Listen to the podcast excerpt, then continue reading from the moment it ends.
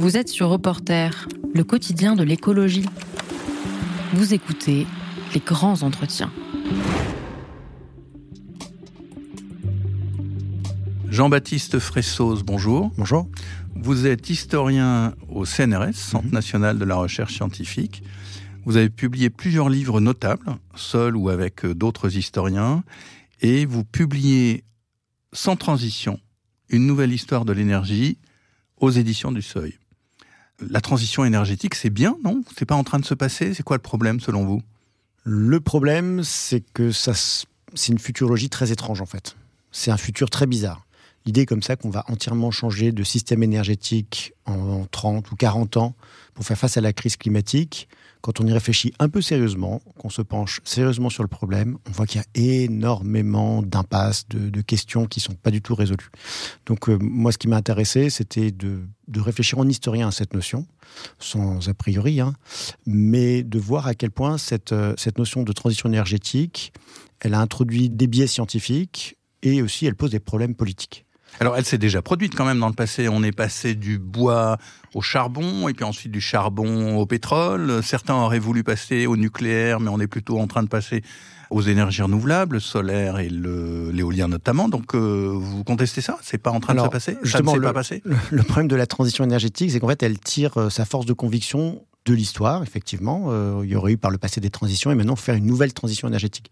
Euh, les premiers qui en parlent, hein, dont un président américain qui s'appelle Jimmy Carter, il fait exactement ça. Voilà, par le passé, il y a eu des transitions, et maintenant, faire une nouvelle transition. Il En ça 1979 77. Et le problème, c'est que cette histoire, elle est fausse.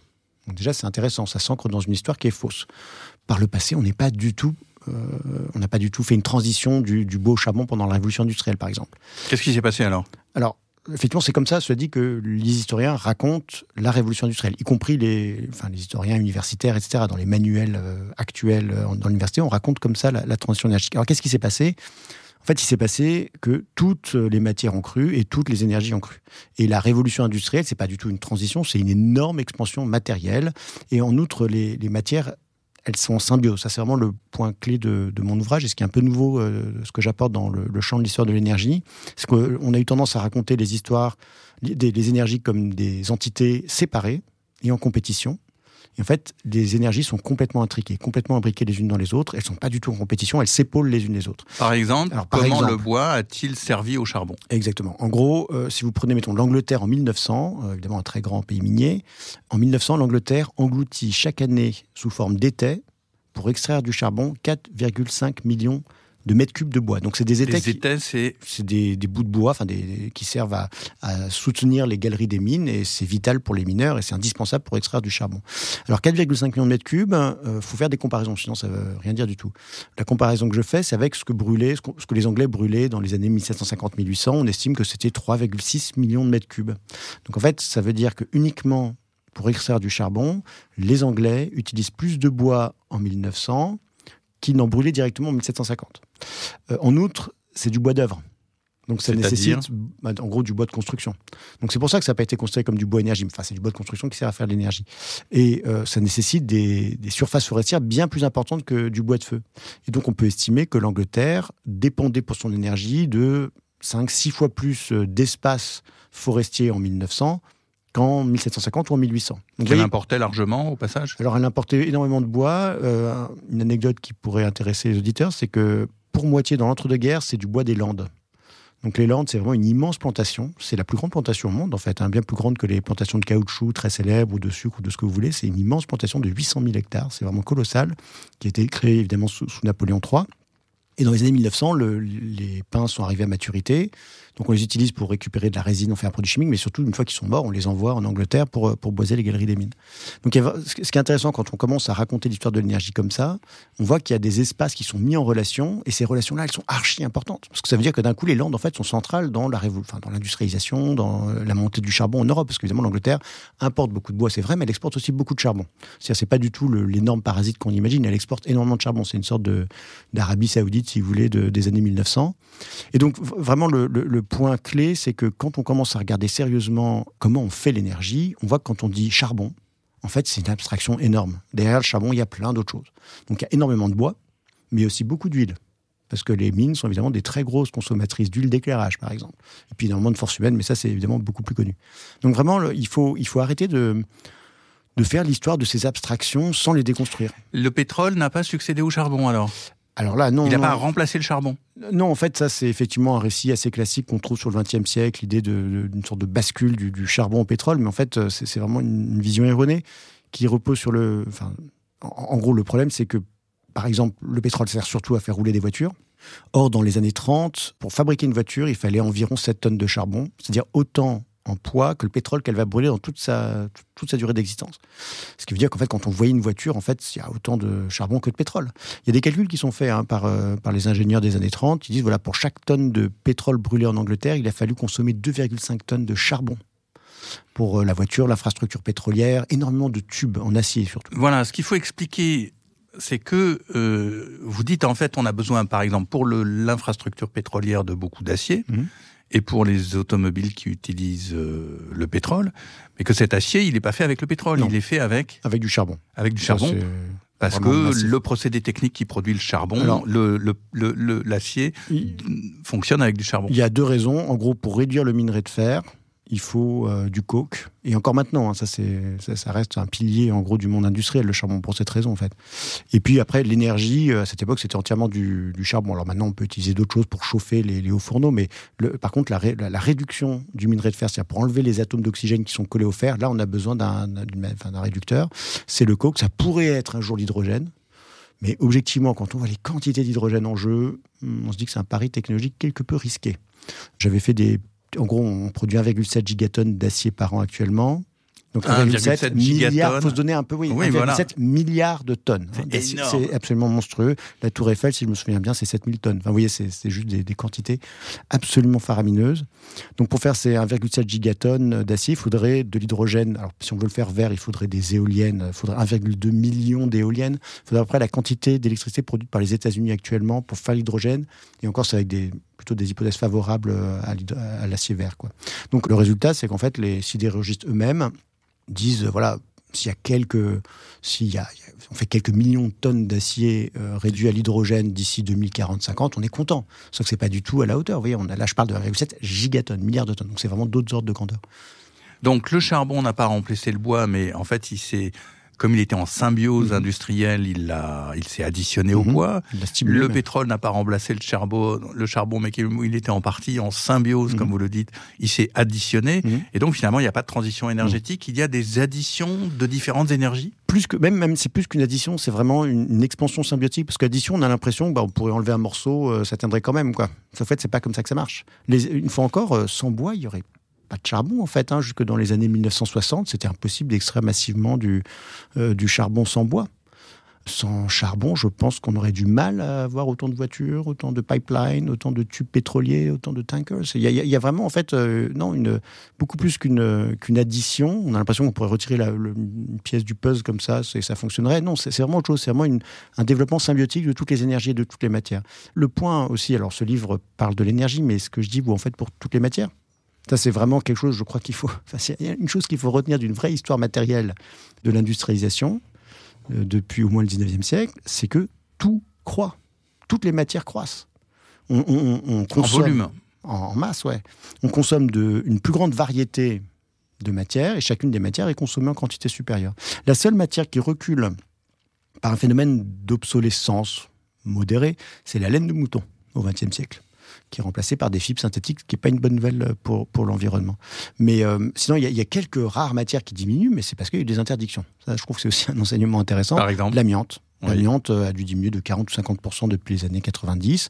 Dans les pays pauvres, on consomme encore euh, beaucoup d'amiante, mais voilà, là, là, ça a un effet, effectivement. Mais c'est vraiment très rare. Après, il y a des matières beaucoup moins connues. Même le plomb. Le plomb n'a pas diminué, malgré l'interdiction de l'essence au plomb, etc. Donc vraiment, il y a, il y a, il y a vraiment un, un très gros problème dans nos récits, euh, implicites du passé, mais pas que les récits communs, y compris les récits académiques, c'est qu'on projette sur l'histoire de la matière une histoire des techniques. L'histoire des techniques, on a l'impression que ça se substitue parce qu'il y a des techniques plus modernes qui vont remplacer les anciennes. Et en fait, on a raconté l'histoire de la matière avec ce schéma-là, substitutionniste. Mais c'est inapplicable, ça ne marche pas du tout. Les matières ne sont jamais obsolètes. Et quand je dis ça, je, dis en fait ce que disait un forestier en 1928. Donc c'est pas du tout une découverte. Les matières premières, lui il disait, ça en voyant les gratte-ciel de New York qui commençaient à se construire. Il disait ne vous inquiétez pas, du bois il y en aura toujours besoin. Déjà, pour faire du ciment, à l'époque, il fallait énormément de bois de coffrage. Bon.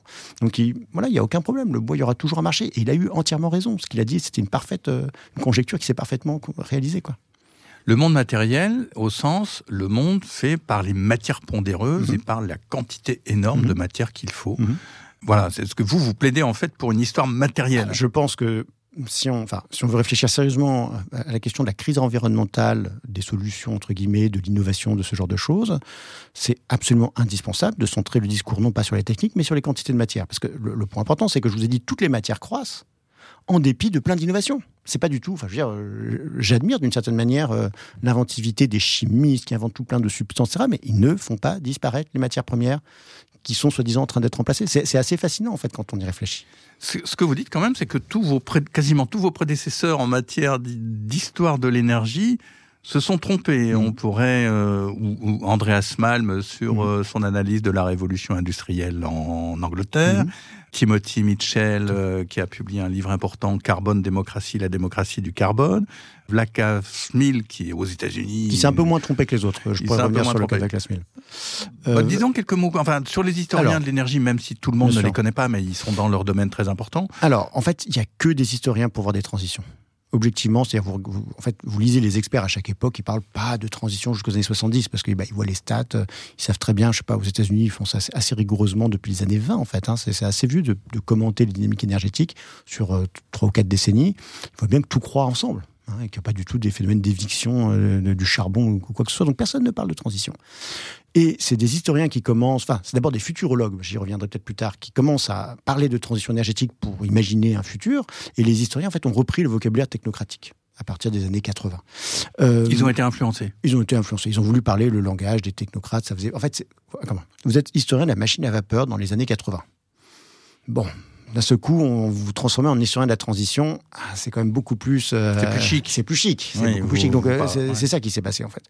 Alors, pour revenir sur les cas que vous citiez, euh, donc si vous prenez le, cas, mettons, de Tim Mitchell, son récit du basculement du, charbon au pétrole, bah, je vous ai dit, ça ne tient pas la route, hein, tout simplement parce qu'en fait, le charbon continue de croître avec le pétrole.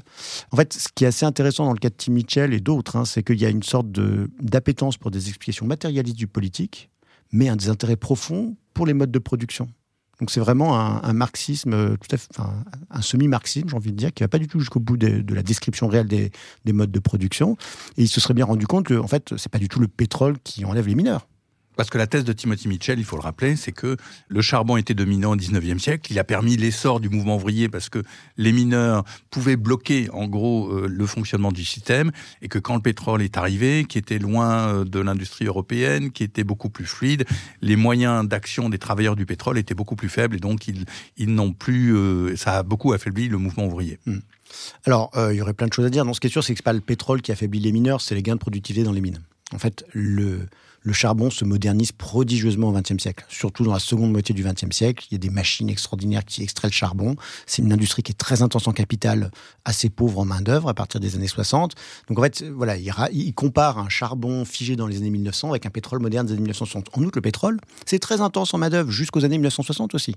Il y a des raffineries où il y a plus de 10 000 euh, travailleurs. Les raffineries sont des lieux centraux de la contestation sociale dans le monde entier, euh, au Proche-Orient, euh, aux États-Unis. C'est en outre, le pétrole donne un pouvoir extraordinaire en fait aux travailleurs, un pouvoir de blocage incroyable. Hein, déjà, il y a les industries, il y a les, raffineries qui sont très importantes et les camionneurs les camionneurs aux États-Unis, mais c'est une puissance sociale considérable. On appelle ça les euh, Teamsters. Teamsters. Voilà. Les Teamsters mm. Union, c'est un syndicat transnational Canada-États-Unis qui regroupe, je crois, 5 millions de membres déjà dans. Euh, Et on, l'a vu dans un autre pays, au Chili, en 1972-73, où ils ont contribué à la chute de Salvador Allende. D'accord. Donc la grève des, des, transporteurs, des camionneurs chiliens. Donc ils avaient des orientations politiques pas forcément effectivement euh, intéressantes. Et... Ça, ça c'est un bon argument pour Mitchell, si vous voulez. Mais globalement le, point important, c'est qu'on ne peut pas euh, raconter une histoire matérialiste du politique sans regarder comment on fait les choses. Par exemple, le charbon, il faut savoir qu'à partir des années 20-30, on l'utilise dans l'industrie surtout sous forme de poudre. Donc le charbon, euh, ça se comporte un peu comme un liquide, quoi. Ça circule dans des tuyaux, ça permet d'optimiser la combustion. le, charbon est aussi très international parce qu'il y a cette idée qu'il y aura un charbon international, un, un, pétrole international, un charbon national. Non, en fait, euh, le charbon, de, enfin, on exporte plus de charbon jusque dans les années fin des années 50 que de pétrole, en fait. Hmm. Et pour euh, en le cas d'Andreas Malm, dont la thèse est quand même importante. Alors Malm, c'est un peu plus subtil, je pense. Rappelez sa thèse. Alors la thèse, c'est qu'en gros, les industriels auraient fait le choix de la machine à vapeur pour euh, sortir des communs hydrauliques, donc sortir des rivières, de l'énergie hydraulique, euh, dans le but d'exploiter davantage euh, la main d'œuvre. Il insiste beaucoup sur le fait qu'il n'y avait pas de raison, on va dire malthusienne, de limite à recourir au charbon, parce qu'il y avait énormément de, puissance hydraulique encore inexploitée. Alors ça, c'est entièrement vrai, ça avait déjà été d'ailleurs bien argumenté par différents articles, mais le, point important, c'est qu'il y avait par contre une limite sur la chaleur. En fait, le charbon, et la machine à vapeur, c'est pas si important. Ce qui est important, c'est la production de chaleur domestique d'abord et industrielle ensuite. Et en fait, euh, ce que les historiens euh, du charbon d'Angleterre ont bien montré, c'est que avec l'urbanisation, la croissance de Londres en particulier, il y a une demande de plus en plus forte de bois. Le prix du bois commence à augmenter, ça rend le charbon compétitif. Donc il y a quand même vraiment une question de limite et l'Angleterre aurait eu énormément de mal à avoir le type d'industrie qu'elle a dès les années 1850 sans énormément de charbon. Hein, parce que le charbon, ça sert à faire l'acier qui est quand même important pour l'industrialisation. Donc euh, voilà, il y, a une sorte. Euh, bah, les marxistes aiment pas Malthus. Ça, c'est une vieille, querelle, j'ai envie de dire. Mais là, il, y a un petit problème quand même dans, son, dans son récit. L'autre problème aussi, c'est qu'en fait, les, les industriels ne sont pas du tout euh, attirés par les zones urbaines. Enfin, je veux dire, c'est l'inverse. Ils préfèrent être bah, Ils préfèrent être tranquilles, mais je veux dire, on a des tonnes d'exemples euh, en France, en Angleterre, aux États-Unis, d'industriels qui préfèrent être euh, dans une relation de, enfin, un peu de, paternalisme, quoi, dans des colonies ouvrières. Et, la ville est plutôt euh, synonyme de troubles sociaux. Et puis surtout, le point important, c'est qu'en fait, l'hydraulique se développe avec le charbon. Ça ne se remplace pas. La symbiose énergétique continue. Mais bien sûr, et en France, par exemple, alors pour l'Angleterre, on n'a pas des chiffres aussi précis, mais en France, déjà, la puissance hydraulique exploitée est multipliée par 3 au 19e siècle, et en outre, euh, la moitié des, euh, des, machines à vapeur, il y a aussi un moulin. En gros, il y a un moulin, et puis il y a une machine à vapeur quand il n'y a pas assez d'eau, quand il y a un problème. Donc, il n'y a, pas d'opposition, en fait, c'est beaucoup trop simple. Quoi. Bon, alors vous, fait, vous allez vous faire deux amis avec euh, Timothy Mitchell et Andreas Malm, mais ils disent peut-être des choses intéressantes par ailleurs. En revanche, à l'heure actuelle, la transition n'a toujours pas lieu et on est, malgré euh, l'essor euh, des énergies renouvelables qui est quand même très rapide, on reste quasiment à une situation où, par exemple, les fossiles représentent toujours 80% de l'énergie mondiale, de la consommation de l'énergie mondiale. Mmh.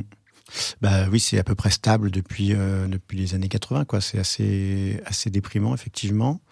On n'a toujours pas passé le pic du charbon. On espère chaque année passer le pic du charbon. Euh, c'est toujours pas arrivé. On pensait qu'on n'arriverait jamais à sortir plus de 100 millions de barils par jour de pétrole. 100 millions de barils. Enfin, je sais pas, c'est des quantités. On est déjà à 106 ou 107, je crois, cette année.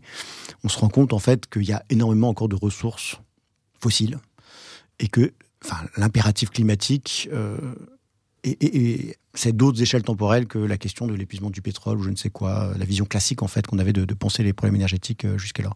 Donc c'est vrai que pour l'instant, on n'a pas commencé vraiment la, transition énergétique. Quoi. Ce qu'on a fait grâce au progrès technologique, c'est réduire l'intensité carbone de l'économie. Et ça, c'est vrai, c'est arrivé. C'est-à-dire l'intensité carbone de l'économie, c'est-à-dire le rapport entre PNB et CO2. Donc, depuis les années 80, on a quasiment divisé par deux faut deux fois, faut émettre deux fois moins de CO2 pour produire un dollar de PNB à l'échelle mondiale. Sauf que alors, ça c'est l'argument favori des, tenants de la croissance verte. Mais il faut bien voir que c'est une vision extraordinairement abstraite de l'économie mondiale et ça décrit pas du tout ce qui se passe dans le monde matériel. Dans le monde matériel, en fait, les fossiles sont plus importants maintenant qu'ils étaient dans les années 80. Que je sache, dans le monde, il y a plus de tracteurs. On utilise plus d'engrais. Donc le monde agricole est plus dépendant des fossiles qu'il était euh, dans les années 1980 à l'échelle mondiale. Si vous prenez l'urbanisation dans les pays pauvres, c'est le passage de matières constructives comme le pisé et le bambou vers le béton, le parpaing. Donc c'est une intensification carbone du bâtiment. On pourrait dire que la globalisation économique, le fait que les chaînes de valeur soient beaucoup plus internationales, dispersées, que pour faire n'importe quel bien, maintenant on fait des milliers de kilomètres euh, en pièces détachées ou pas, bah, ça, ça renforce le poids du pétrole, enfin des transports et du pétrole dans l'économie mondiale. Donc quand on dit en fait, euh, bah, c'est super, l'intensité carbone de, l'économie a beaucoup décru, donc on peut imaginer un truc net zéro et puis une, économie deux fois plus grande en, en 2060 ou en 2080, en fait on dit une grosse, grosse erreur. C'est-à-dire le monde matériel, le pétrole, le gaz, le charbon garde un, rôle absolument fondamental. Alors c'est vrai que ces moteurs sont plus efficaces et donc on, on, émet moins de CO2, mais ça n'empêche pas qu'ils ont un rôle absolument, absolument crucial encore dans la production. Reporter, le quotidien de l'écologie. Jean-Baptiste Fressos, vous êtes historien de l'environnement et vous publiez Sans transition, une nouvelle histoire de l'énergie aux éditions du Seuil. Vous nous avez donc expliqué qu'il n'y avait jamais eu de transition énergétique dans l'histoire des quelques siècles passés, qu'il n'y a toujours pas de transition à l'heure actuelle. Pourquoi alors cette idée est-elle si populaire et comment est-ce que je ne sais quels intellectuels, économistes, prospectivistes, historiens ont imposé cette notion dans le débat au point que énormément de gens croient que nous sommes en transition? Alors c'est une longue histoire. On pourrait remonter en fait au milieu du 19e siècle. Le discours de la transition, c'est d'abord un discours de l'âge de. L'âge du charbon, l'âge de la vapeur, euh, et puis plus tard l'âge de l'électricité, l'âge du pétrole. Et ça, c'est une trope dont j'ai retracé l'histoire. Ça naît en fait dans les, les journaux technologiques de cette époque-là. Et c'est un discours en fait assez classique de promotion industrielle. Ça permet de dire que bah, est super important quand même, euh, définir un âge c'est pas rien, et puis ça permet de s'ancrer dans une, dans une sorte de, de, longue dynamique de la civilisation, et ça évoque évidemment les, les trois âges, euh, âge, de, âge de pierre, âge de bronze, âge de fer. Donc c'est vraiment pour permettre de, de situer une nouvelle technologie, une innovation dans, ce grand, euh, dans cette grande fresque de l'humanité. Alors ça c'est normal que les, je sais pas, que les vendeurs de gaz parlent d'un gas age, c'est tout à fait logique. Le problème, c'est que les intellectuels ont pris ces tropes au sérieux. Et ça, c'est plus troublant. Alors, il y a différents... Un trope, c'est quoi pardon pardon. Euh, bah, une expression, quoi. Une expression qui, qui, est juste un slogan, quoi. Au départ, c'est un slogan industriel. Alors, pourquoi les intellectuels ont pris ce, ce slogan au sérieux? Il y a plusieurs raisons. Je pense que la première, si vous parlez d'âge de la vapeur dans les années 1860, c'est à ce moment-là qu'on se met à en parler beaucoup, ça permet de marginaliser la force humaine. Et donc, c'est une vision assez bourgeoise euh, de la modernité. C'est évident que dans les années 1860, la force musculaire humaine est archi dominante dans la production. Il y a très peu de machines à vapeur dans tous les pays du monde, à part l'Angleterre et encore. Voilà. Donc vraiment, on voit par exemple Louis Figuier, c'est un vulgarisateur très connu des techniques de ces années-là. Euh, il fait une histoire du progrès où c'est intéressant. Les ouvriers sont toujours des, résistants, des gens qui qui, qui, qui, luttent, qui sont des obstacles. en fait, les, les, ouvriers sont le moteur essentiel de la modernisation. Sans terrassier, il n'y a pas de chemin de fer. Sans mineur, il n'y a pas de charbon, etc., etc. Donc c'est assez étrange de voilà. De, c'est une histoire en fait qui de la modernité où c'est la rencontre du génie avec la matière.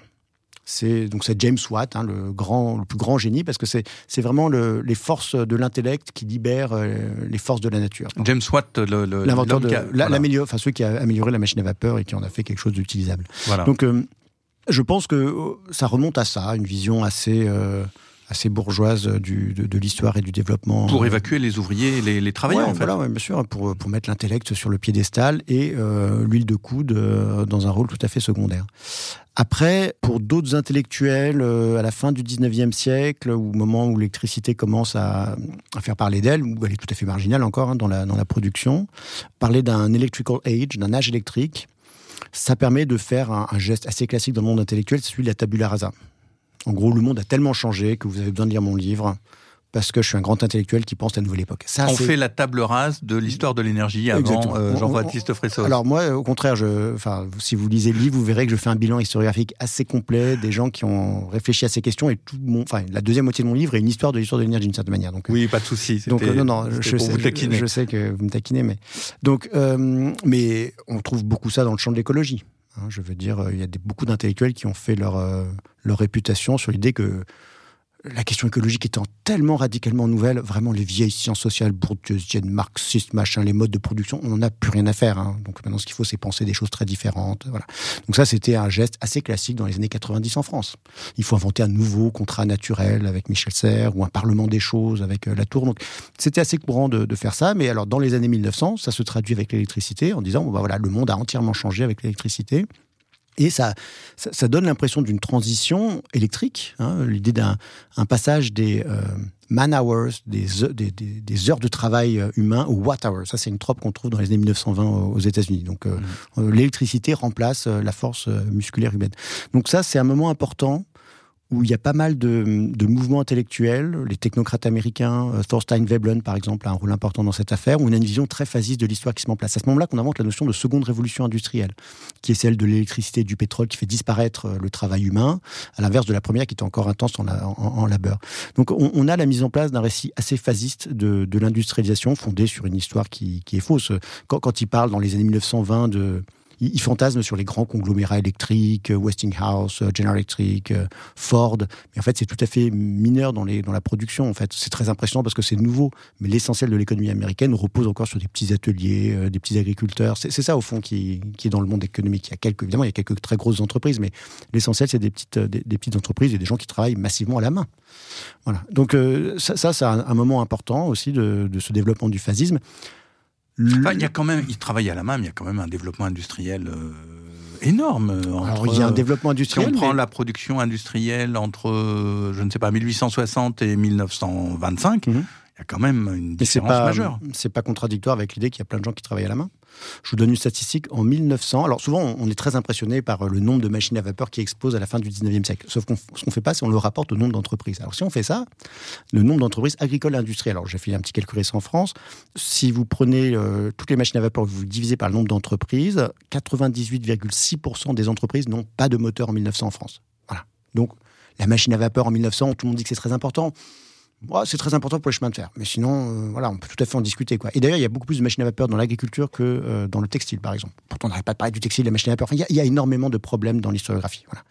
Donc, j'en reviens à ces années 1920-1930. Euh, un acteur clé de cette diffusion du fascisme dans le monde intellectuel, c'est un historien qui s'appelle Louis Mumford, qui a écrit en 1932 un livre intitulé Techniques and Civilization. Et dans ce livre, il commence à faire une erreur qui devient de plus en plus banale, c'est de plaquer euh, une histoire de dynamique technologique sur le monde de la matière. Et donc il écrit des choses très étranges. Par exemple, il dit euh, c'est bizarre, il y a encore du bois dans l'économie à l'âge du métal. À ce moment-là, les États-Unis, évidemment, consomment de plus en plus de bois à cause du pétrole, à cause du charbon, à cause de tout ça. Donc on voit bien qu'il y, a vraiment un, sérieux souci en fait euh, de conceptualisation en fait de, l'histoire, de ce que c'est que l'histoire matérielle au fond. C'est vraiment et pourtant il prétend faire une histoire matérielle. Alors quand quand, quand Mumford raconte ça, les vrais experts ils enfin, ils trouvent pas ça sérieux, évidemment, parce qu'ils savent très bien que le bois, c'est hyper important dans les années 30. Toute la papeterie, pensez à l'explosion du papier, c'est des consommations de bois euh, ahurissantes. Donc, euh, je, enfin, je veux dire, ce qui est important, c'est qu'en fait, et je crois que ce qu'il faut retenir, c'est que le discours de la transition, c'est un discours d'intellectuel pas très sérieux jusqu'aux années 70.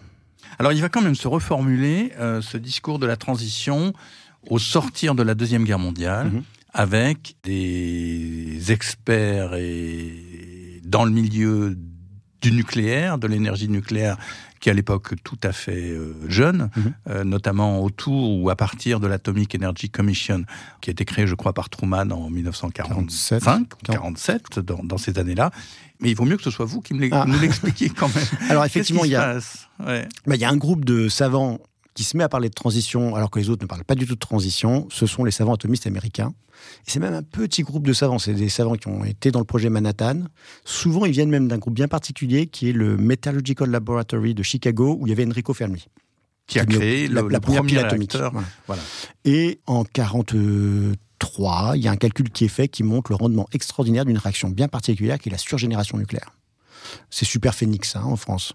Donc là, quand les, savants euh, se rendent compte qu'il y a des quantités d'énergie absolument astronomiques, si on arrive à faire ça, parce que sinon, la fission classique, ça échappe pas au piège de la ressource. C'est-à-dire l'uranium, il y en a, surtout à cette époque, il n'y avait pas tant que ça. Donc euh, ça ne permet pas d'alimenter une situation industrielle sur le long terme. Par contre, si vous avez la surgénération, ah bah non, là, ça ouvre des horizons à plusieurs milliers d'années.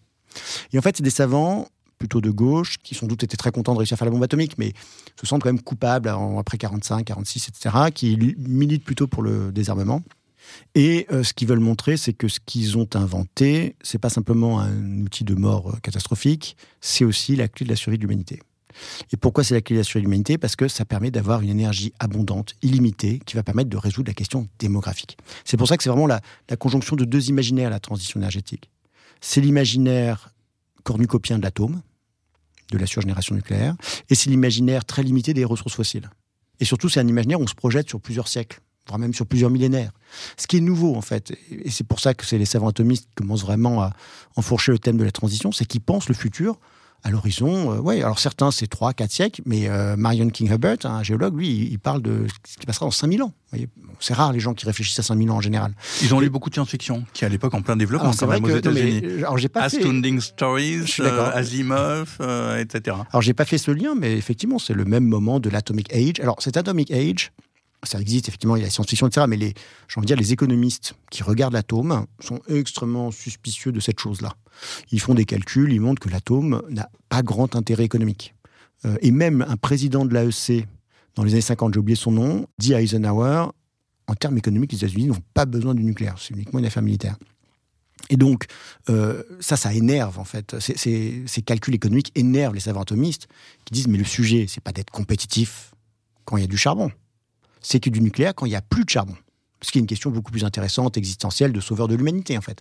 Voilà, donc c'est vraiment dans ce milieu-là que naît euh, l'idée de transition énergétique. D'ailleurs, transition énergétique, en termes purement lexicographiques, ça vient du nucléaire en fait. C'est euh, un électron qui change d'état autour d'un noyau. Et celui qui invente le terme pour la première fois, c'est un monsieur qui s'appelle Harrison Brown, ancien du MATLAB, ancien de, donc de, du projet Manhattan. C'est un savant atomiste. Il recycle en fait un terme de sa propre expertise pour décrire ce processus d'un de, de, basculement inéluctable des fossiles vers le nucléaire. En 1967, et dans le rapport où il explique qu'il pose ce terme, il prévoit aussi 17 000 surgénérateurs. Ah oui, alors je me souviens plus très bien, mais effectivement, c'est en fait c'est des gens qui. Euh, c'est parce que je l'ai lu depuis que vous vous avez écrit le livre, donc.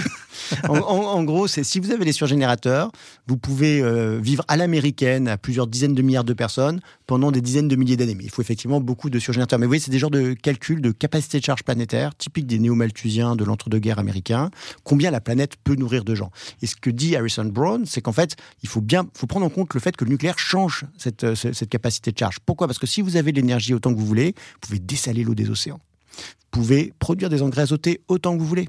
Vous pouvez récupérer le phosphore dissous dans l'eau des océans pour aussi faire des engrais. Donc, vous pouvez faire des choses absolument extraordinaires comme irriguer de grandes zones arides de la planète et complètement transformer la, la face de la Terre, en fait. C'est un imaginaire de la transformation de la biosphère à la main de l'homme, de l'homme mm. H, mais souvent un mâle. Ah, ce, que, euh, alors les, les gus dont je parle sont effectivement euh, sont assez purement masculins, mais c'est pas du tout euh, enfin un misogyne parce que c'est pas forcément des gens qui ont des idées extraordinaires. Ouais, totalement anti-écologique en tout cas selon la, conception maintenant. Donc ces gens-là inventent euh, le concept de la transition énergétique sans aucune base matérielle, comme vous nous l'avez expliqué. Parce que c'est du futur en fait. Oui, et c'est toujours facile de raisonner sur le mm. futur. On est quelque part sûr de pas se tromper, en tout cas mm. dans l'instant présent, puisque personne ne peut démentir. Surtout dans 5000 ans, ce qui va se passer. Voilà.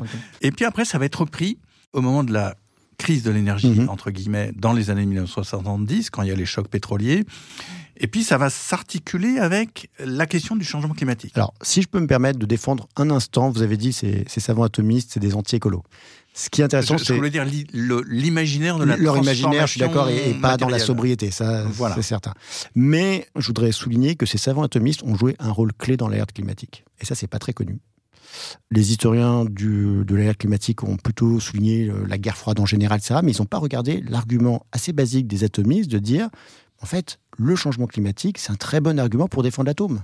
Et ça, c'est un rapport qui est commandé par le, directeur de l'AEC euh, D53, un monsieur hyper intéressant qui s'appelle Palmer Koslet Putnam. Son rapport est fascinant. C'est à la fois le pic du pétrole, donc il, précède largement Hubert sur ses projections logistiques d'épuisement du pétrole, et il dit, mais en fait, le vrai sujet, c'est ce qu'on fait au climat. Parce qu'en fait, c'est des gens, je vous le dis, ils se projettent dans le très long terme. Si on continue à émettre des dizaines de gigatonnes de, de, CO2 euh, sur des siècles, bah forcément, euh, l'atmosphère commence à changer vraiment beaucoup. Et dans ce cas-là, la vieille théorie de l'effet de serre, qui n'est pas du tout une découverte scientifique, enfin, l'effet de serre, c'est la science de la fin du 19e siècle.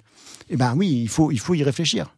Donc vraiment, euh, et, alors il y a un autre point. Donc évidemment, c'est un argument intéressé pour défendre l'atome, ça fait absolument aucun doute, et assez, enfin, je veux dire, c'est assez martelé à plusieurs reprises. C'est-à-dire les, les, huiles de l'AEC parlent beaucoup de changement climatique dès les années 60. Vous voyez, c'est tôt tout ça. Hein. Et euh, d'ailleurs, le, point important aussi, c'est qu'en fait, ces savants atomistes, pourquoi ils sont si importants à partir de 53 jusqu'à jusqu'à 58 parce que c'est les seuls qui ont accès à un dispositif technique clé qui s'appelle le spectrographe de masse. Ça permet de mesurer les proportions d'isotopes, ça permet de mesurer les paléotempératures. Et donc ça permet de faire des choses nouvelles dans l'étude du climat. Et il y a eu un bon qualitatif dans la précision des spectromètres de masse pendant le projet Manhattan, au sein de General Electric, qui améliore le, dispositif. Donc vraiment, je crois qu'il y a un rôle important de, ces savants atomistes dans la montée en puissance de l'alerte climatique dans les élites américaines. Projet Manhattan, on va le rappeler, euh, c'était le projet de construction, de fabrication de la bombe atomique durant la Deuxième Guerre mondiale dans les années 40, et dont la figure de proue était euh, euh, Monsieur Oppenheimer. Et mais comment on passe après à la, à l'appropriation Mhm. du mot de la transition, du concept de la transition par ceux qui vont plus être atomistes ou nucléaristes, mais qui vont être euh, des experts du changement climatique Mhm. ou de l'adaptation au changement climatique. Alors là, effectivement, vous, vous disiez, la- le moment clé, c'est la décennie 70, c'est les chocs pétroliers. En fait, il y a une notion qui se diffuse à ce moment-là, c'est la notion de crise énergétique, qui est vraiment très importante. euh, Enfin, on en parle à la télé, dans les journaux, à la radio, etc. Et la notion de transition énergétique se diffuse dans le sillage de cette notion de crise énergétique. Mais c'est aussi un moment où la notion de transition énergétique commence à plus vouloir dire grand-chose, ou à vouloir dire tout et son contraire. Par exemple, Jimmy Carter, qui joue un rôle clé dans la diffusion de la notion, il fait un grand discours le 18 avril 1967 à la télévision, qui est très intéressant, qu'on peut voir sur YouTube. Il dit, voilà, euh, mes chers compatriotes, euh, bon, donc il y a le choc pétrolier, etc. euh, par le passé, nous avons déjà fait deux transitions énergétiques, évidemment, du bois au charbon, et puis du charbon au pétrole, et maintenant, il faut faire une troisième transition. Alors, ce qu'il entend par troisième transition, certes, il installe quelques panneaux solaires sur le toit de la Maison Blanche, mais c'est symbolique. Ce qu'il prévoit, c'est doubler, voire tripler l'extraction de charbon aux États-Unis il y, aura moins de pétrole, il risque de coûter plus cher à moyen terme, et ben pas de problème, on va sortir plus de charbon et on va liquéfier le charbon. Et d'ailleurs, ce projet de liquéfaction du charbon joue un rôle clé en fait dans la montée aussi de, l'alerte climatique dans des commissions sénatoriales dès 78-79. C'est à ce moment-là qu'on commence à en parler à Washington en fait. Donc voilà, le, vraiment ce moment-là est important parce que tout le monde se met à parler de transition, mais pour euh, voilà, de tripler le, la, production de charbon. En fait, c'est même une manière de donner un atour un peu futuriste à une politique énergétique qui était plutôt retournée vers le passé, vers la montée, de nouveau montée en puissance du charbon par rapport au, pétrole. Mais après, par exemple, quand Reagan se présente contre Carter dans sa campagne, il a une équipe qui s'occupe, euh, qui, est en charge de la transition énergétique aussi. C'est dirigé par un pétrolier texan dont le grand programme, c'est libéraliser, forer davantage. Et vous inquiétez pas, le prix du pétrole, ça va baisser grâce au marché à l'innovation. Ce en quoi d'ailleurs ils avaient, ils pas tort, c'est ce qui s'est passé en l'occurrence. Voilà, donc à partir de ce moment-là, la transition ne veut plus dire grand-chose. C'est-à-dire, euh, c'est un discours de souveraineté nationale au fond. Euh, la transition, c'est tout ce qui permet d'augmenter l'indépendance nationale énergétique américaine. Et ce dont on hérite actuellement, c'est le résultat de ces politiques-là des années. En fait, c'est une vieille politique, ça remonte aux années 70. Le gaz de schiste, c'est à la fin des années 70 qu'on qu commence à inventer des nouvelles techniques de forage horizontaux, etc. Parce que voilà, donc c'est en fait euh, c'est l'énorme inertie aussi des systèmes que ça montre cette affaire de voilà. Donc euh, je dirais que la transition énergétique devient une sorte de nappe discursive qui englobe tout. Les écolos aussi en parlent et ça c'est choquant. Mmh. Objectivement, je trouve que c'est vraiment une erreur stratégique du mouvement écologiste américain qui n'était pas très, enfin comment dire, on a toujours l'image du Earth Day, etc., mais c'était pas très politisé. Ni très, le Earth Day est complètement euh, phagocyté par les entreprises. Ouais. Enfin, je veux dire, mmh. c'est organisé un truc très, c'est organisé par le gouvernement, mais les entreprises sont très présentes, etc. Enfin, c'est, c'est pas vraiment une écologie politique euh, particulièrement intéressante. Il y a, à, à, côté de ça, il y a Barry Commoner qui fait des choses intéressantes, mais il parle aussi de transition énergétique. En fait, les écologistes mettent à reprendre le vocabulaire de l'ennemi. Par exemple, il parle beaucoup de crise énergétique, avec cette idée que dans tous les cas, il va y avoir un effondrement imminent parce qu'il y a une crise énergétique qui nous arrive, qui va nous tomber dessus. Mais c'est un truc intéressant. Ce discours de la crise énergétique, en fait, c'est une invention aussi du lobby atomique, avant même le choc pétrolier, où ils disent mais il, faut, donner de l'argent pour développer le surgénérateur parce que sinon il va y avoir une crise énergétique. Et c'est en fait une anti, antiphrase pour crise environnementale. En gros, il y a les écolos qui nous embêtent avec ces histoires de, mouettes dans le mazout et tout ça. Ça impressionne beaucoup à la télévision, mais c'est pas important. Ce qui est important, c'est la crise énergétique qui arrive tout de suite là. Donc, ils reprennent en fait ce vocabulaire qui, qui naturalise en fait euh, les décisions énergétiques. Lester Brown dit dans tous les cas, il va y avoir une transition, qu'on le veuille ou non, parce qu'il y aura plus de pétrole. Bon, bah, on l'attend toujours cette transition. Vous voyez Donc, euh, vraiment, ils ont. Et puis, ils reprennent le discours de la transition énergétique. Et ça, c'est un manque de réflexion sur les inerties technologiques, sur le, le poids des, de l'histoire, sur ce genre de choses. Alors, comment on en vient maintenant à la transition qui est appropriée euh, par euh, les experts du climat et qui nous dit, notamment dans le GIEC, le groupe intergouvernemental euh, d'experts sur l'évolution du climat, dans son groupe 3, qui disent, en gros, je simplifie, vous allez le dire beaucoup mieux et surtout l'expliquer, la transition, c'est bien, on va y arriver. Alors, pour comprendre ça, je suis un peu dans mon temps en arrière. la création du GIEC. Avec les historiens, on revient toujours à un désolé, moment ou à un ouais, autre. En arrière. Non, mais il n'y a pas de problème, c'est passionnant. Enfin... On, on, pédale en arrière, mais j'espère pour avancer un peu. Ouais. Euh, donc, en gros, euh, la création du GIEC. Alors maintenant, le GIEC a une figure euh, écolo, etc. Bon. Mais c'était pas du tout le cas quand il est créé. En milieu, 1900... milieu, milieu, des années 80, 85, 86, c'est début. 88, ouais. Euh, mais on commence déjà à parler de la. Alors, il faut savoir qu'en fait, il y avait déjà un groupe qui existait qui s'appelait le euh, Advisory Group on Greenhouse Gases, donc le groupe de conseil sur les gaz de serre, gaz, gaz à effet de serre, qui était euh, piloté par l'ONU le, et le programme de enfin, le programme des Nations Unies pour l'environnement. À la tête du PNUE, il y avait un biologiste égyptien qui s'appelait Mostafa Tolba. Il avait réussi bien, il a bien réussi son coup avec le problème des CFC et de la couche d'ozone. Et en fait, au milieu des années 80, il veut refaire la même chose avec le climat. Et donc, il commence à monter un, groupe euh, où il y a les meilleurs climatologues, Bert Bolin, etc., euh, qui font des rapports très clairs sur. En fait, euh, on va droit dans le mur. Il faudrait, pour ne pas dépasser le. à cette époque, on pense qu'il ne faut pas doubler la quantité de CO2 dans l'atmosphère. Il ne faut pas dépasser 600 ppm. Pour faire ça, il faudrait réduire drastiquement les émissions tout de suite. C'est des choses très ambitieuses. À Toronto, en 88, il y a une conférence importante qui dit qu'il faut réduire de 25% avant 2005. Mostafa Tolba, il dit qu'il faudrait réduire de 60%. Bon, Ouh là là là. Alors là, moi j'ai travaillé plutôt sur les archives américaines. Les gens disent mais qu'est-ce qu'est-ce qu'ils racontent ces gens-là? Mais enfin, on va pas laisser euh, des scientifiques euh, sans doute très sérieux, mais aussi des bureaucrates de l'ONU qui sont souvent aussi de mèche avec des ONG environnementalistes commencer à définir le cadre de l'expertise sur le changement climatique. Donc on va créer un nouveau, un nouveau machin, ça s'appellera le GIEC. Et d'ailleurs, GIEC, c'est groupe intergouvernemental, pas international. Et ça, c'est très important, c'est intergouvernemental. C'est les gouvernements qui ont la main sur qui rentre dans, ce, dans, dans, dans, cette instance-là. Et c'est intéressant parce que dans les documents euh, de l'administration américaine, il est dit, voilà, il faut que l'administration américaine joue un rôle clé dans la constitution de, cette, de ce groupe-là pour défendre nos intérêts. À ce moment-là, les États-Unis sont maintenant de très loin les premiers émetteurs. Euh, il faut que les États-Unis jouent un rôle clé. Et ce qu'il faut, c'est en fait demander au gouvernement de nommer euh, non pas les scientifiques, euh, enfin pas que des gens du ministère de l'Environnement ou je ne sais quoi, mais aussi des représentants du ministère de l'Industrie, des ministères de l'Énergie, de l'Agriculture, etc. Il faut qu'ils internalisent la, contrainte économique. Et c'est le rôle du groupe 3 du GIEC. Alors la, chose vraiment croustillante, je trouve, c'est qu'en fait ce groupe 3 du GIEC, euh, il a été dans les, deux premiers directeurs, sont dirigés par des gens qui sont ouvertement climato-sceptiques. Le groupe 2 est dirigé par un russe qui s'appelle Yuri Israël, qui, en 2008, euh, essaye de convaincre Poutine de ne pas ratifier le protocole de Kyoto. Ça n'empêche pas d'être vice-président du GIEC. Pas de souci. Bon.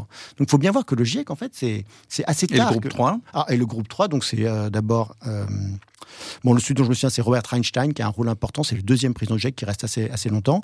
Personnage très intéressant.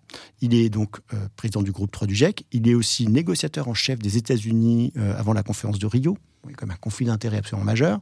Et puis surtout, on connaît ses relations avec euh, le plus haut niveau de l'administration américaine, avec le chief of staff, le chef de cabinet de George Bush père.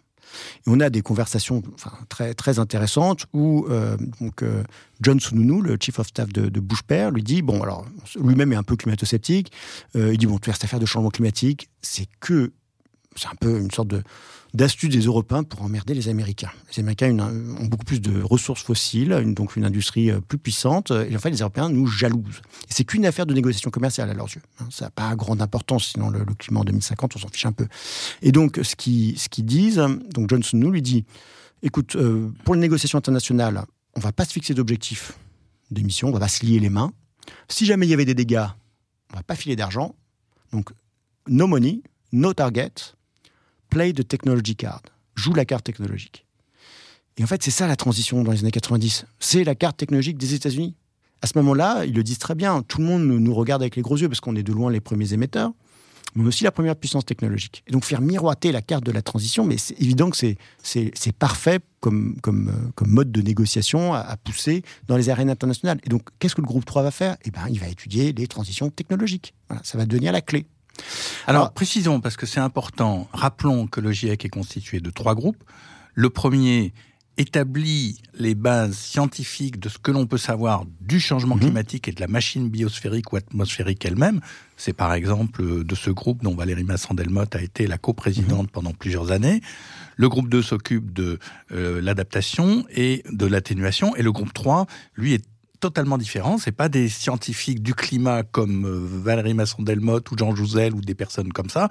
C'est plutôt des économistes et des gens qui, voilà, il faut le préciser que c'est pas le même pas du tout la même chose. Bien sûr, c'est pas, le même type, de, science, ça n'a rien à voir. En gros, le groupe 1, enfin, je veux dire, c'est bah, c'est un peu de la science physique, euh, puis il y a des, des, mesures directes de la quantité de CO2 de l'atmosphère, on a des mesures directes de, enfin, on arrive à mesurer maintenant la température du globe, etc. Donc, c'est assez difficilement discutable. Et je pense que les, en fait, l'administration américaine le sait déjà. Euh, voilà. Mais donc le groupe 3, ce qu'il faut souligner, parce qu'on dit toujours le GIEC, là, euh, dans votre livre et dans votre démarche, vous quand même, euh, vous continuez à vous faire, pas des amis, à la limite, peu importe, à, établir les choses. Et donc, vous allez un peu ébranler le temple du GIEC. Au sens, le groupe 3, il est problématique, mm. dites-vous. Mm, mm. Pourquoi il est problématique? Bah, Je vous dis, les deux, enfin, les, deux premiers, ces deux premiers présidents sont ouvertement climato-sceptiques. Mais maintenant, pourquoi il Alors, pose maintenant, problème? Maintenant, c'est un peu différent, évidemment. Depuis les années 2000, les choses ont beaucoup changé. Enfin, je veux dire, euh, donc je ne peux pas non plus dire, voilà, je connais plein d'économistes très bien qui sont dans le groupe 3 du GIEC, c'est pas du tout la question, mais ils ont quand même hérité du passé. Hein. C'est-à-dire, euh, dans enfin, moi, je suis quand même assez effaré qu'il ait fallu attendre 2022, le sixième rapport pour qu'il y ait un chapitre sur la sobriété. Hein. que c'est quand même, quand on y réfléchit, c'est quand même étrange que des économistes se disent hmm, peut-être que pour réduire les émissions, on devrait réfléchir à moins consommer. Il a fallu attendre 2022. Donc, euh, non, il y, a des soucis importants. L'autre problème, c'est que. Euh, ils ont complètement enfourché des chevals, enfin des, options technologiques un peu rocambolesques sur le stockage du carbone. Et là, je pense qu'il y a une influence du lobby pétrolier. Hein. C'est-à-dire, euh, dans les années, enfin, au milieu des années 2000, il y a c'est Bush qui lance un Global euh, Global Sequestration Initiative Leadership, un truc comme ça. Enfin bon, un machin, voilà. Bon, bah, on émet encore du CO2, mais on, va, organiser la séquestration du carbone. 2008, il y a un rapport du GIEC là-dessus, où ils imaginent des choses assez extraordinaires. On va aller stocker le CO2 sous forme liquide à 6000 mètres sous les océans, parce que avec la pression, la température, ça reste liquide. Ils appellent ça des, lacs de CO2 liquide. C'était une vieille idée qui, était, qui avait émergé dès 77, en fait, par des technocrates un peu fous, euh, d'ailleurs pro-nucléaire, c'est Cesare Malchetti. Donc il y a, voilà, il y, a une sorte d'inertie quand même de mauvaises idées dans ce, dans ce, dans ce groupe-là. Et puis maintenant, c'est les BECS. Donc BECS, c'est Bioenergy Carbon Capture and Storage. Donc ça veut dire euh, production bio, de bioénergie et capture et stockage du carbone. En, clair, ça veut dire on fait du bois, on brûle le bois faire l'électricité, on récupère euh, le CO2 à la sortie des cheminées et on le met sous le sol. Alors le problème, c'est que bah, la technologie, elle n'est pas compétitive, et puis euh, surtout, euh, il faudrait des quantités de bois astronomiques pour que ça commence à avoir vraiment un point important. Certains calculs montrent qu'il faudrait, par exemple, planter deux fois la superficie de l'Inde en plantation d'eucalyptus pour voilà. Et, mais dans le dernier rapport, il y a encore des, des, centaines de gigatonnes qu'il faudrait stocker d'ici 2100. Ça veut dire, en fait, je, me suis fait des calculs, c'est égale ou plusieurs fois supérieure à la quantité de bois produite annuellement actuellement. Est-ce qu'on peut faire confiance au groupe 3 du GIEC bah, En fait, on peut pas... Euh, là, c'est un point important aussi, c'est on dit le rapport du GIEC dit que. En fait, non, le rapport du GIEC, il dit pas que, enfin, le, le groupe 3 que j'ai lu un peu en détail, il dit plein de choses. C'est 2900 pages, c'est euh, des centaines d'auteurs. Donc tout n'est pas raccord. Donc euh, dans le groupe 3, il y a des, enfin moi j'ai lu des chapitres où il y a des erreurs évidentes et patentes. Par exemple, dans le chapitre, je sais plus, mais un peu à au début, ils disent euh, ah bah voilà, il y a eu des transitions énergétiques par le passé, et donc euh, maintenant est-ce que ça peut aller plus vite? Question bizarre parce que, enfin, je veux dire, c'est assez connu qu'il n'y a pas eu de transition énergétique par le passé. Et donc le fait que ce genre de phrase, qui est manifestement fausse, passe tous les le reviewing, ça pose quand même question. Après, il y a des super chapitres, par exemple sur l'industrie où ils montrent toutes les difficultés, etc. Donc on peut pas dire le, le, GIEC dit que ça. Quand, quelqu'un dit ça, c'est vrai qu'il n'a pas vraiment lu le rapport. Reporter. Le quotidien d'écologie. Jean-Baptiste Fressoz. Quand on a lu Sans transition, une nouvelle histoire de l'énergie que euh, vous publiez au seuil, ou simplement si on vous écoute depuis 40 euh, minutes à peu près, on se dit, oulala, il n'y a pas de transition énergétique, le bois, le charbon, le fossile, le pétrole, le gaz, ils sont toujours là, même s'il y a de plus en plus de renouvelables.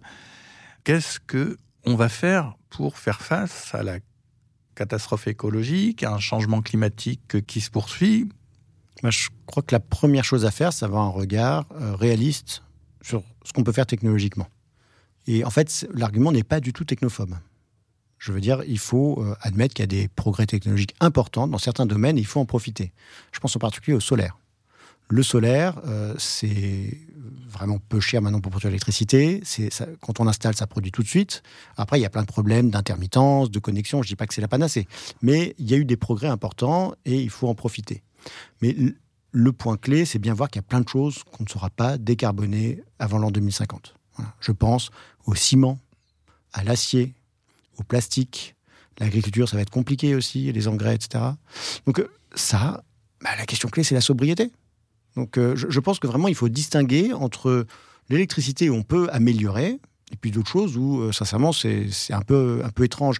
Par exemple, le ciment, qui est un très gros émetteur, hein, c'est 8% des émissions mondiales. Maintenant, l'essentiel du ciment, on le fait dans les pays pauvres. Capter le CO2 à la sortie des cheminées, c'est très cher.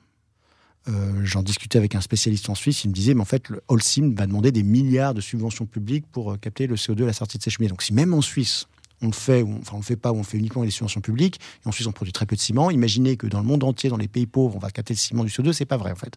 Donc la, question clé, c'est en fait où est-ce qu'on met le ciment? Est-ce qu'on a besoin de construire aussi autant en ciment?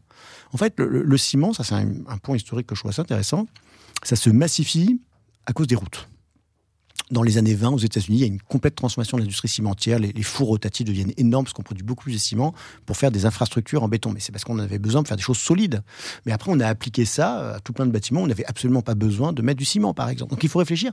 Moi, je pense que la chose euh, rationnelle à faire, c'est de dire Ok, donc ce qu'on peut pas décarboner, ou même, en fait, on décarbone jamais, on réduit l'intensité carbone. Mais là où c'est très compliqué, bah, il faut admettre qu'on l'utilise que quand c'est vraiment utile. Et donc, je crois que la chose vraiment indispensable, c'est de reconnaître que la question, enfin une question clé, c'est pas la seule, mais une question clé, c'est le niveau de production. Et une fois qu'on a dit ça, la question de la répartition, évidemment, découle immédiatement de cette de, de, de ce premier pas. Bah, c'est-à-dire, je, vous disais, euh, il y aura sans doute encore beaucoup de CO2 dans l'économie mondiale, mais il y a peut-être du CO2 utile. Je sais pas moi, des, tubes en ciment pour faire de l'adduction euh, dans un pays en développement où il y a besoin encore d'eau potable, etc. Je pense que ça vaut le coup d'émettre du CO2 pour faire ça. Du CO2 euh, pour faire du ciment, pour aller construire la 69 ou une énième rocade dans un pays riche, ça n'a franchement, ça apporte aucun bien-être en plus. Au contraire, ça a plein d'effets négatifs sur l'environnement, sur la santé, etc. La même chose pour, euh, pour l'aviation. Enfin, je veux dire, il y, a, énormément de voyages parfaitement inutiles qu'il faudrait réduire drastiquement. L'aviation, ce qui est intéressant, c'est que euh, l'aviation, c'est un cas pur, parce qu'on sait qu'on ne décarbonera pas. Et, même là, c'est-à-dire, on voit même le, le caractère trompeur d'imaginer qu'on puisse décarboner. C'est pourtant le discours officiel ben, de l'industrie aéronautique. Alors, euh, c'est surtout le discours officiel de nos gouvernements. Et je pense que l'industrie aéronautique dit ça pour en suivant le. Parce que les ingénieurs aéronautiques euh, sont pas du tout convaincus que c'est possible même de faire de l'avion avec, avec de l'hydrogène. Hein. Parce que l'hydrogène, c'est très peu dense, même liquide, c'est peu dense en énergie comparé au kérosène. Ça prend trois fois plus de place et il faut le stocker à moins 253 degrés. Alors ce qui est marrant, c'est que l'avion hydrogène, c'est un vieux truc qui traîne des années 70, qu'on n'a jamais réussi à faire fonctionner. Peu importe. Boeing a laissé tomber l'avion hydrogène, par exemple. Donc euh, là, on sait qu'on décarbonera pas euh, l'aviation. Mais le problème, c'est que par exemple, les ingénieurs aéronautiques avec qui j'ai pu discuter me disent, mais on pourrait faire des avions qui vont moins vite. Ça émettrait un peu moins de CO2. Bon. Mais le problème, c'est que si on dit qu'on va faire l'avion hydrogène, ben on ne fait pas les avions qui vont moins vite, parce que c'est pas le même avion, en fait. Vous voyez, donc en fait, en, cherchant un truc comme ça impossible, on se prive de faire des choses qui pourraient être potentiellement utiles. Pareil sur, euh, sur les, scénarios euh, électricité, l'électricité en France. Vous avez peut-être entendu parler du scénario RTE, Réseau Transport Électricité, qui a été fait il y a quelques années maintenant. Un scénario impressionnant, ils ont calculé plein de trucs, ils ont montré que c'était possible de faire un, système... Renouvelables stables, électriques. Mais ils arrivent au résultat que les renouvelables, si c'est entièrement purement renouvelable, c'est plus cher que le nucléaire. Ce qui est assez extraordinaire quand même, parce que le nucléaire coûte horriblement cher. Et pourquoi ça devient plus cher? Parce qu'ils veulent être absolument à zéro carbone. En fait, bon, on pourrait discuter, mais il y, a, une hypothèse très importante sur le taux du capital. bien sûr. bon, ça, c'est euh, il y a la rentabilité. Il y a est-ce que le, public finance ou pas? Ça, c'est effectivement. Voilà. S'ils garantissent pas les prêts, il n'y a pas de nucléaire. Mais que les choses soient claires, le nucléaire dans un monde vraiment capitaliste, ça n'existe pas. Hein. Je veux dire, là, c'est entièrement une technologie étatique, quoi, fondamentalement. Bon, bref, donc, euh, en France en tout cas. Mais même aux États-Unis, en fait, Westinghouse, c'est avec de. Enfin, la recherche a été faite par l'AEC, etc. Bon, peu importe. Donc, je reviens sur RTE. Je trouve que c'est un cas intéressant parce que à chercher le absolument zéro carbone, bah oui, on donne euh, une perspective extraordinaire au nucléaire qui pose plein d'autres problèmes par ailleurs. C'est très compliqué à construire, euh, les déchets, on ne sait pas qu'en faire, etc., etc. Donc, je pense que cette illusion du décarboné, c'est vraiment une bulle en fait. Ça n'existe pas. Hein. Ce qu'on fait, c'est simplement réduire l'intensité carbone grâce au progrès technologique. L'illusion du décarboné fait qu'on pourrait, on suit des voies technologiques qui ne sont pas forcément optimales. Peut-être que la solution, on, se développe le plus vite possible les renouvelables, vous voulez on met du backup fossile, pourquoi pas? Je veux Soyons clairs, vous voulez dire croire que l'on va maintenir un même niveau de production en décarbonant, c'est-à-dire qu'il y aura moins de carbone dans les dispositifs de fabrication de cette production, c'est une illusion, c'est pas ah la bonne voie. Non, non, il y a moins de, ça, de fait, il y a moins de carbone dans les dispositifs de production électrique. Donc vous dites pourquoi décarboner, c'est pas. Non, zéro carbone. Ouais. Zéro carbone. Parce qu'en fait, c'est le truc clé. Si on pense qu'on peut vraiment avoir une économie décarbonée, alors la question de la croissance, bah, c'est plus un problème. Pourquoi on se priverait? Hein. si on pouvait euh, prospérer économiquement euh, sans plus rien détraquer le climat et euh, bon, mettons de côté. Ah voilà, se dire on, a une économie où il n'y a aucun carbone, mais, on peut du coup, si c'est possible techniquement, bah, on, va faire la production maximale. Par exemple, même la question de l'effet rebond. La question de l'effet rebond. Moi, je suis frappé qu'on ne on la pose pas sur les renouvelables. Paraît-il que l'électricité, c'est possible, hein, grâce au solaire, va coûter très peu cher. Alors, c'est très bien, ça fait l'électricité décarbonée, enfin peu carbonée, etc. Mais si c'est pour faire rouler des voitures électriques en masse, qui, elles, par contre, sont pas du tout euh, décarbonées pour le coup. Hein, les voitures électriques, alors en France, c'est deux à trois fois mieux. En termes de CO2, bon, il y a d'autres problèmes de pollution, mais en termes de CO2, c'est deux à trois fois mieux. Alors on pourrait dire que c'est bien, mais dans le monde en général, c'est pas du tout le cas. Hein, parce qu'il y a encore beaucoup de. de, et puis il faut toujours fabriquer la voiture et, la batterie. Il faut fabriquer la voiture, exactement. La voiture, c'est de l'acier. L'acier, ça reste du carbone, etc. Donc je, je pense vraiment qu'il faut voir que l'énergie solaire, en fait, il faut la juger dans un système en général. Et c'est ce système en général qui pose, euh, qui pose problème. Hein. Donc vraiment, mon, mon, livre n'est pas du tout une critique des renouvelables. C'est une critique de l'idée de transition énergétique où il faut replacer les renouvelables dans l'ensemble du système qu'elle va alimenter. Et en fait, le problème, c'est que la matérialité, la, la, la, production des matériaux, elle, elle reposera encore très longtemps sur du carbone. L'acier, le ciment, le plastique, etc. Et ça, euh, si on a plein d'électricité verte qui nourrissent euh, un monde matériel qui reste gris, bah, on peut très bien avoir des effets rebonds. Quoi. Le plus probable, c'est que grâce aux renouvelables, on va réussir à diminuer. Euh, allez, soyons optimistes. Formidable, ce serait moins 40% en 2050. Ce serait génial, mais on fera pas, fera pas plus. Enfin, je veux dire, il y, a un côté un peu illusoire de croire qu'on pourrait faire beaucoup plus. Voilà. L'électricité, où là, il y, y, a des choses à faire, c'est 40% des émissions de CO2. Et 40% de cette électricité est déjà décarbonée. Ça, c'est un, point important, c'est qu'on l'a déjà fait, en fait, produire de l'électricité décarbonée. C'est pas nouveau. On a d'abord commencé, d'ailleurs, à produire de l'électricité avec des barrages décarbonés. Bon.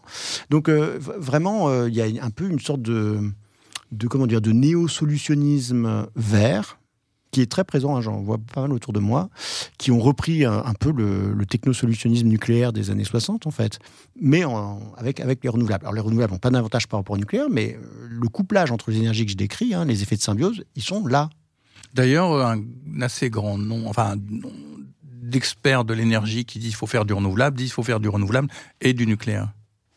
Alors, euh, c'est, vous pensez peut-être à, euh, je sais pas, Jean-Marc Jancovici euh, qui défend le nucléaire Parce qu'en gros, le nucléaire. Non, je pense à d'autres personnes. Mais... Parce qu'en fait, non, les renouvelables se marient mal avec le nucléaire. Hein. Ça, c'est un point important, c'est qu'en fait. Dans le mix. Non, c'est pas terrible parce qu'en fait, le nucléaire, c'est, plutôt compliqué à, faire varier de, puissance. Or, les renouvelables, ça se marie bien mieux avec le gaz. Donc, ça, c'est vrai qu'il y a, il y a une symbiose renouvelable-gaz. Je pense que c'est assez honnête de le reconnaître, même si vous défendez les, les panneaux solaires et les éoliennes, en fait. Donc, je pense que le nucléaire, c'est quand même un. Bien sûr qu'on va en avoir un petit peu, etc., mais ça va être très marginal. Ça coûte tellement cher. Faut dire, ça met 20 ans à être construit. Il faut, il faut recruter des, En France, il va falloir recruter, je crois, plus de 100 000 personnes dans les prochaines années pour relancer le programme nucléaire dans quel autre pays on va, on va se lancer comme ça, bille en tête? Alors en Chine, on va en faire sans Mais l'imaginaire est toujours présent. c'est vraiment de l'imaginaire. Par exemple, Jean-Marc Jancovici va dire bon, ok, euh, le nucléaire d'ici 2050, ça va pas faire grand-chose, mais après 2050, ça va être bien. Je simplifie un peu. Et puis il va y avoir les surgénérateurs. On a le grand retour dans l'imaginaire technosolutionniste, en particulier français, du surgénérateur. Peut-être. Je pense qu'une fois, une fois encore. Euh, en fait, la question du nucléaire, c'est pas du tout euh, raccord avec la question climatique pour une raison toute simple, c'est que la question du changement climatique, c'est une question globale. Donc, une technologie qui coûte hyper cher, qui est réservée à des pays et des investissements publics massifs, ce n'est pas à la hauteur. C'est même, ça pourrait même être parfois contre-productif en vérité, hein, parce qu'on n'investit pas forcément dans les choses qui pourraient se généraliser beaucoup plus. Donc, euh, non, enfin, une fois encore, je pense que la question du nucléaire, elle, est, elle se tranche un peu par le marché, en fait. Hein, c'est-à-dire. Euh, Alors, comment on va vers la sobriété? Parce que finalement, vous nous dites que c'est ça qu'il faut faire. Mm. C'est-à-dire, en fait, la réduction de la consommation, j'ai bien mm, compris. Mm, bien sûr, c'est ça la question clé. Bah, comment on fait? Alors là, c'est là où j'avoue que euh, mon livre laisse, euh, laissera le lecteur. Non, mais vous, là, il n'y a pas que le livre, il y a vous qui êtes là. Alors moi, je pense que déjà, il faudra arrêter de raconter des bêtises. Quand nos gouvernements euh, martèle l'idée que euh, la décroissance, c'est une idiotie, qu'il y a du découplage, qu'on va faire des avions à hydrogène zéro carbone. Bah, forcément, la population en général euh, a envie de croire ça. Enfin, je veux c'est quand même très attirant comme, comme perspective au fond. Hein. On va raser gratis, etc. Donc, je veux dire, si on n'a pas un discours un peu sérieux sur cette question-là, bah, c'est sûr qu'on ne fera jamais de sobriété, quoi. Donc, je pense que la question va monter de plus en plus C'est-à-dire, c'est inévitable. Au fur et à mesure que le mur climatique euh, va. Enfin, maintenant, on est en plein dedans, quoi. Donc, euh, que les chocs climatiques vont se répéter et que les objectifs de décarbonation deviennent parfaitement utopiques. C'est-à-dire, 2050, en fait, sur les systèmes énergétiques, c'est demain. Hein. Il n'y aura pas tant de changements que ça.